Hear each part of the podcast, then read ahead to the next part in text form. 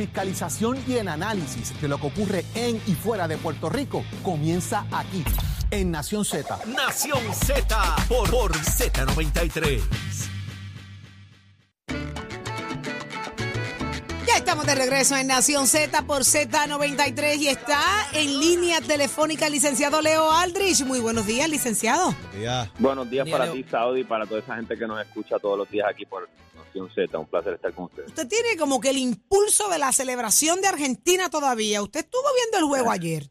No estuve en el juego, pero como la mayor parte de Puerto Rico y del mundo, pues, estuve atento a todo lo que pasó.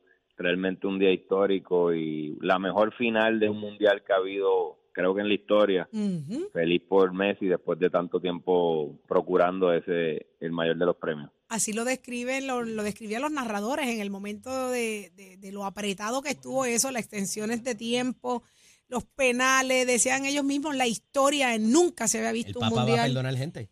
¿En serio? Sí, estaba ¿Qué el es Papa eso? eufórico. Ah, bueno, imagínate, es argentino, argentino. Eh, pero qué interesante. Y, y la historia y trayectoria de Messi, eh, licenciado, es impresionante. Todo el mundo lo que habla es de los chavos, de los, los millones que se gana mensual. Pero la verdad es que este hombre ha venido trabajando una carrera impresionante. Sí, está en el ocaso de su carrera, lleva, ha ganado todos los campeonatos de clubes en Europa, en Sudamérica, le faltaba la gran corona, ¿verdad? La, la- el máximo premio que es el, el mundial y lo logra después de una final muy, muy sufrida. Y recordemos que empezaron el primer juego perdiendo aparatosamente contra Arabia Saudita que no tenían ninguna posibilidad real. Y eso pues levantó unas banderas rojas, sin embargo se sobrepusieron y obtienen su primer título desde el 1986 cuando Maradona eh, los llevó al triunfo, así que ya las 26 comparaciones son inevitables y en Argentina pues se debate todo el tiempo quién es el mejor de todos los tiempos. Creo que ahora con ese título pues Messi tiene tiene mejores argumentos. Ujú. 36 años sin haber ganado una, una Copa del Mundo, Leo. Ciertamente. Y la tercera vez que lo logran. Genial, genial. Eso está de lo más chévere. Entonces, vamos a hablar de los aumentos a los fiscales, licenciado. Hablemos de eso. Mira, ayer, eh, bueno, durante el fin de semana, fin de semana, el CFTC tuvo ante su consideración dos grandes medidas. Una de ellas era precisamente el aumento a los fiscales. Yo creo que es justo ese aumento porque no habían obtenido un incremento salarial los fiscales en 20 años. Creo que eso trae a colación otros asuntos, como por ejemplo que los jueces tampoco, los jueces del Tribunal de Primera Instancia y los jueces apelativos y del Supremo, pero especialmente los del Tribunal de Primera Instancia, no han tenido aumentos salariales por los pasados 20 años. Supongo yo que este será el momento en que los jueces decidan levantar su voz y pedir eh, ese aumento. Lo hicieron anteriormente, hace aproximadamente tres o cuatro años, pero creo que con el incremento salarial que han recibido los fiscales ahora es el momento idóneo para que los jueces levanten esa, esa solicitud, ese reclamo nuevamente. Eh, la otra medida que tenía ante su consideración el gobernador Pierluisi era establecer una ley que le daba legitimación activa, standing, a cualquier ciudadano para poder demandar al gobierno en casos relacionados con la protección ambiental, para hacer valer la política pública ambiental. Eh, esa, esa, esa medida no se, no se aprobó, se, se vetó por parte del gobernador, así que eh, e- eso fue lo que sucedió legislativamente durante el fin de semana. El impacto que esto puede tener ahora de que realmente pues se haga una justicia, que los fiscales pues no salgan estampida del departamento, que los recursos empiecen a llegar, ¿será este el incentivo que necesitamos para tener quizás mejor calidad y no solamente calidad, sino mayor compromiso? Porque pues trabajo, me gano tanto a la hora y sigo caminando versus ahora tengo un mejor salario, voy a poner más empeño a mi trabajo. ¿Será este el spark necesario? Pues mira, Jorge, no lo sé, pero la realidad es que hacía falta ese incremento salarial para lo que tú dices, para incentivar el trabajo, sí, pero también para poder reclutar, para poder reclutar Ajá. buenos abogados eh, que, que, que quieran, que no solamente tengan un compromiso con el servicio público, sino con, con la justicia y, y que procuren hacer justicia. Yo siempre he dicho, y tú lo sabes, Jorge, que el Departamento de Justicia se llama Departamento de Justicia, no se llama Departamento de Procesamiento Criminal. Y pues muchas veces la labor de un buen fiscal es determinar que no se va a radicar un cargo, que no se va a radicar un caso. Eh, a veces tiene que llegar a esa conclusión si hace un análisis objetivo de la prueba. Yo creo que el incremento salarial procura también, eh, además de retener personal, reclutar nuevos abogados que puedan hacer ese, ese trabajo.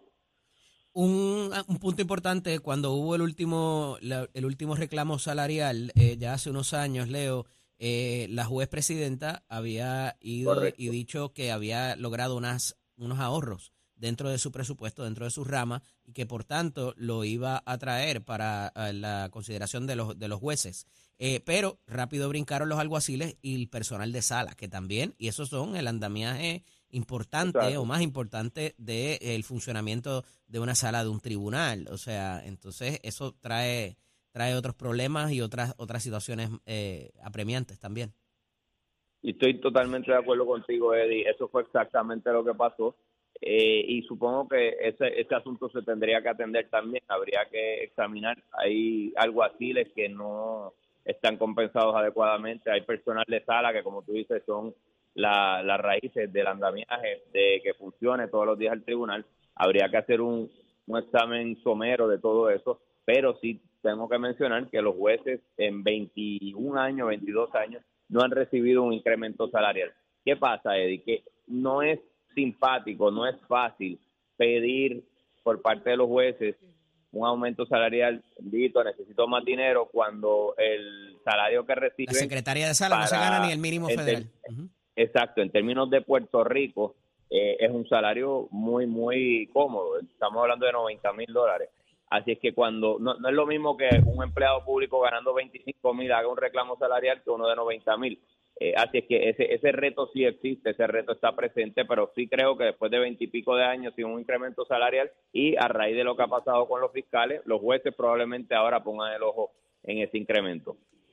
Interesante y ver qué va a pasar también con, con la cuestión del plan de clasificación y retribución, si va a incluir abogados también dentro de, de la rama, de no de las ramas, sino del departamento eh, de justicia, a ver cómo va a volar Correcto. eso. Y que, y que la judicatura de alguna manera había pedido también que revisaran salarios y otras cosas más. Si Logrando sus propios ahorros. Los de su, exacto. Y eso también quedó como que en el limbo ahí de si sí, si no. Entonces, esto daría paso quizás a que eso también se pueda revisar.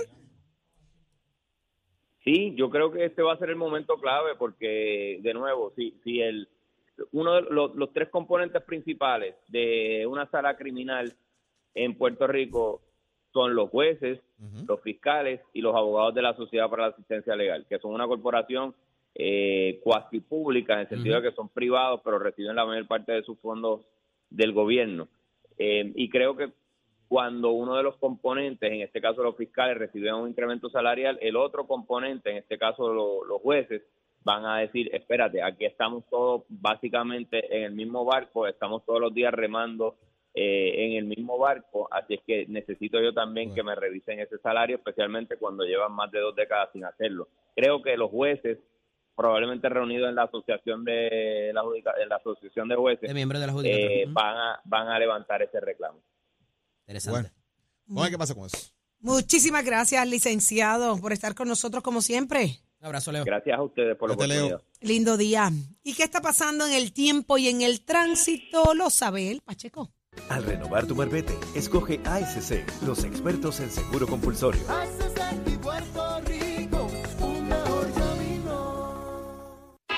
Buenos días, Puerto Rico. Soy Manuel Pacheco Rivera con la información sobre el tránsito. Continúa el tapón en la mayoría de las vías principales de la zona metropolitana, como es el caso en la autopista José Diego entre Vegalte y Dorado y desde Toa Baja hasta el área de Atorrey en la salida hacia el Expreso Las Américas.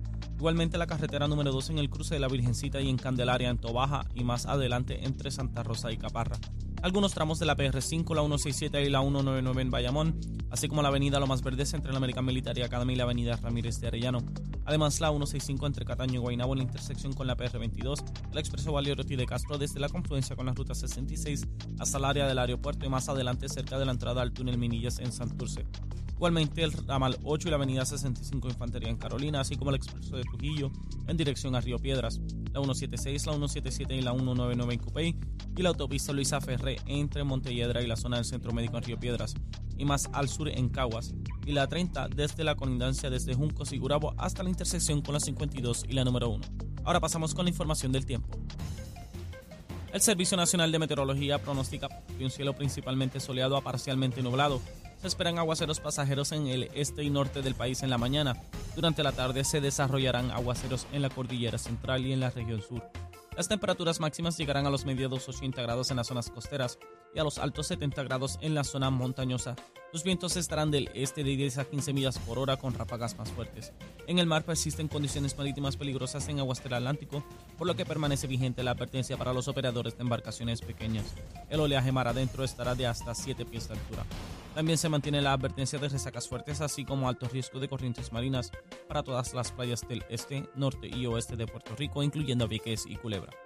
Hasta aquí el informe del tiempo. Les habló Manuel Pacheco Rivera. Yo les espero en mi próxima intervención en Nación Z, que usted sintoniza a través de la emisora nacional de la salsa Z93. Estás, estás con el habla música y Z93 en Nación Z.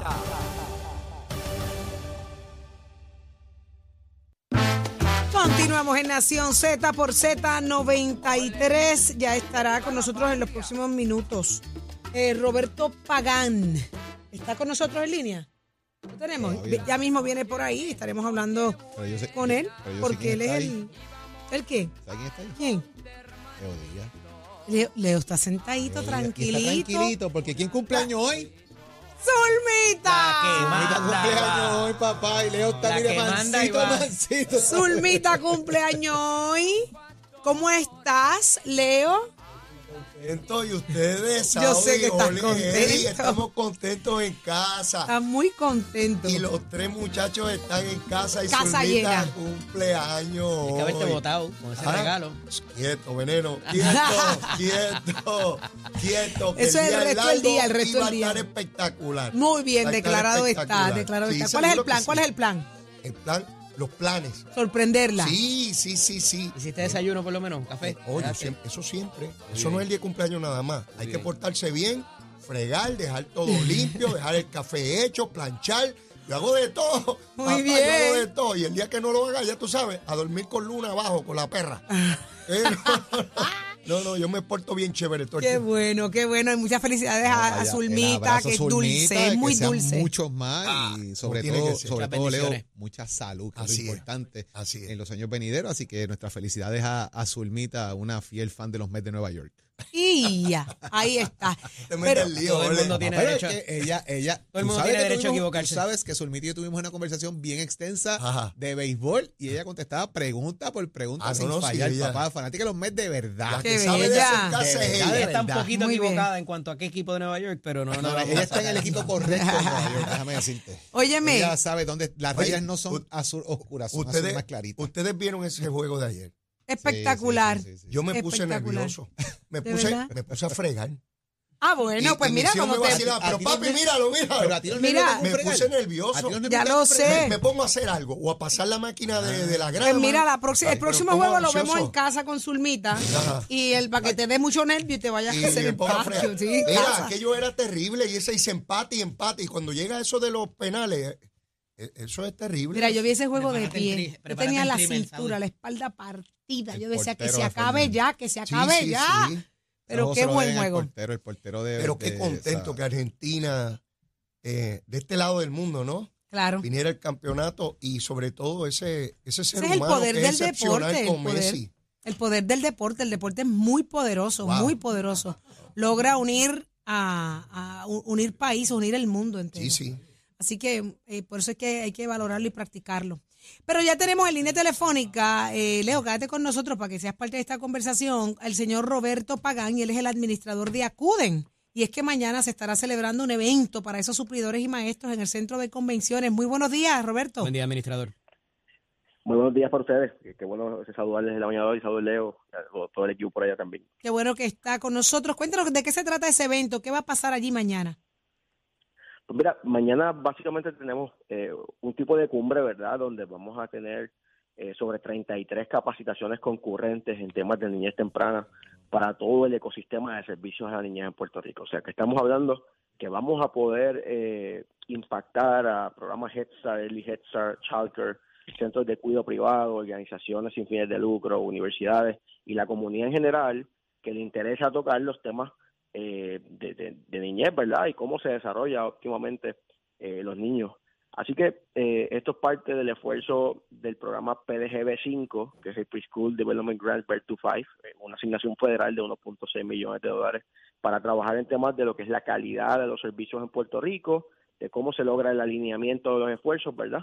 Eh, y a través de un plan estratégico que el gobierno federal aprobó recientemente y que de hecho vamos a estar presentando en este evento. O sea que aquí está la esperanza de los grandes cambios que queremos ver en la educación de Puerto Rico y en las ejecutorias, ¿correcto? Eso es así. Básicamente, el programa eh, primero subvencionó un estudio de necesidades bien abarcador. El estudio se, se, llevó a cabo hace año y medio. Durante ese año y medio se estuvo trabajando eh, con el desarrollo de un plan estratégico. Recientemente se sometió al gobierno federal. El gobierno federal lo autorizó y con esto renueva la subvención para entonces comenzar a ejecutar ese plan. Y no solo eso, eh, lograr dos cosas principales. Número uno es cómo logramos eh, el medir y elevar la calidad de servicios en este programa en Puerto Rico, que by the way, eh, dentro de las distintas jurisdicciones de Estados Unidos es una son niveles de calidad bastante altos. O sea, Puerto Rico cu cuenta con un sistema de servicios de niñez temprana eh, de calidad que tiene mucho espacio para mejorar, pero dentro de los que se miden en, en, en los Estados Unidos tiene buenos números.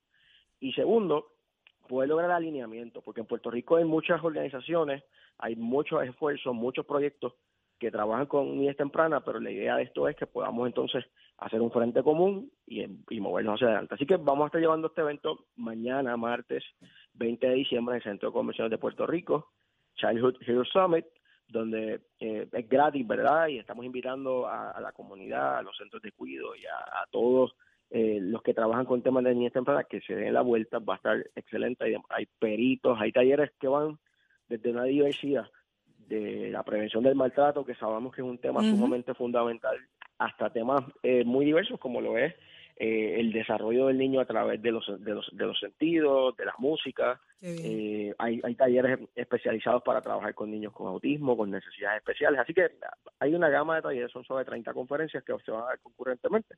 E invitamos a... Completamente a, a gratis, Rico, correcto. Completamente gratis. ¿Dónde Así, van a estar haciendo el evento?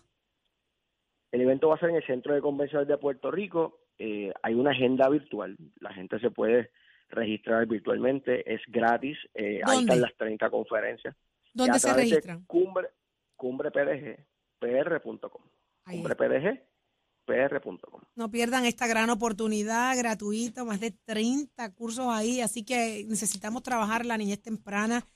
Eh, precisamente así, temprano para asegurarnos tener buen futuro eh, eh, en, en, nuestro país.